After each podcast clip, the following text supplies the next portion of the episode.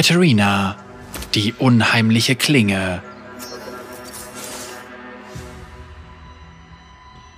Katharina du Couteau wurde in eine der angesehensten Adelsfamilien von Noxus hineingeboren und hatte bereits in jungen Jahren einen höheren Stand als viele anderen inne. Während ihre jüngere Schwester Cassiopeia ihrer Mutter nacheiferte, die in der Politik brillierte, kam Katharina ganz nach ihrem Vater.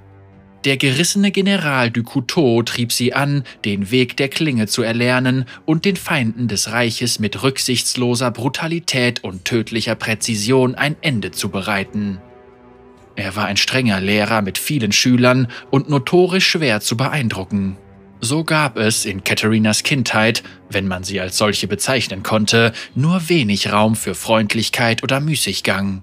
Sie brachte jeden Tag damit zu, zur ultimativen Waffe zu werden und stellte ihre Ausdauer, ihr Geschick und ihre Schmerzgrenze auf die Probe. Sie stahl aus den zwielichtigsten Apotheken der Stadt Gifte, um deren Wirksamkeit in kleinen Mengen an sich selbst zu testen. So wurde sie nach und nach widerstandsfähiger und dokumentierte gleichzeitig ihre Wirkung. In tiefster Nacht erklomm sie die höchsten Türme, ohne dabei gesehen zu werden. Sie sehnte sich danach, ihren Teil zum Noxianischen Reich beizutragen. Sie sehnte sich nach einer Gelegenheit, ihre verborgenen Fähigkeiten im Dienste des Throns unter Beweis stellen zu können. Ihr erstes Ziel erhielt sie direkt von ihrem Vater, der mit seinen Kriegstrupps am Vortag einer der zahllosen westlichen Invasionen der Armee ein Lager aufgeschlagen hatte. Sie sollte einen Offizier der feindlichen Armee ermorden, einen Wicht von niedrigem Stand mit dem Namen Demetrius. Katharina war außer sich vor Zorn. Sie hatte nicht ihr ganzes Leben lang trainiert, um dann ihre Talente an einem Bauerntölpel zu verschwenden, der kaum sein Schwert halten konnte.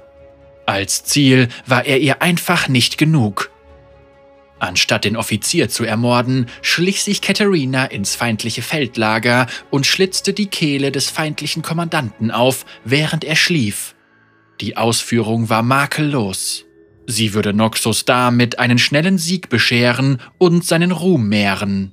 Ihr Vater wäre stolz auf sie. Im Morgengrauen stürmte der rachedurstige Held Demetrius mit ascheverschmiertem Gesicht wie ein Berserker in das Lager ihres Vaters.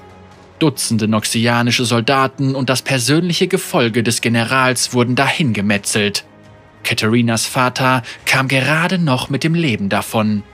Er war außer sich vor Zorn und sah seiner Tochter nicht einmal in die Augen. Sie hatte Schande über ihn und den Namen der Familie gebracht. Er erinnerte sie daran, dass es die größten Assassinen nicht nach Anerkennung oder Ruhm verlangt. Sie erwartete nicht, einen Ehrenplatz an der Seite ihres Meisters einzunehmen. Von den Ereignissen überwältigt, machte sich Katharina allein in die Wildnis auf. Sie würde ihre ursprüngliche Mission abschließen, Demetrius würde mit dem Leben bezahlen. Trotz allem wanderten ihre Gedanken. Würde sie sich jemals selbst vergeben können? Warum war sie nur so töricht gewesen? Sie war derart abgelenkt, dass sie ihren Angreifer erst bemerkte, als er ihr fast das Auge ausgestochen hatte.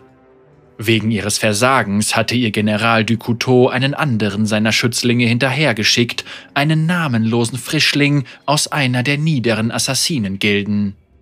Obwohl ihr das Blut das Gesicht herunterlief, setzten ihre jahrelang trainierten Reflexe ein. Im nächsten Augenblick hielt sie ihre Klingen auch schon in den Händen. Sechs Stunden später warf sie ihrem Vater Demetrius abgetrennten Kopf vor die Füße.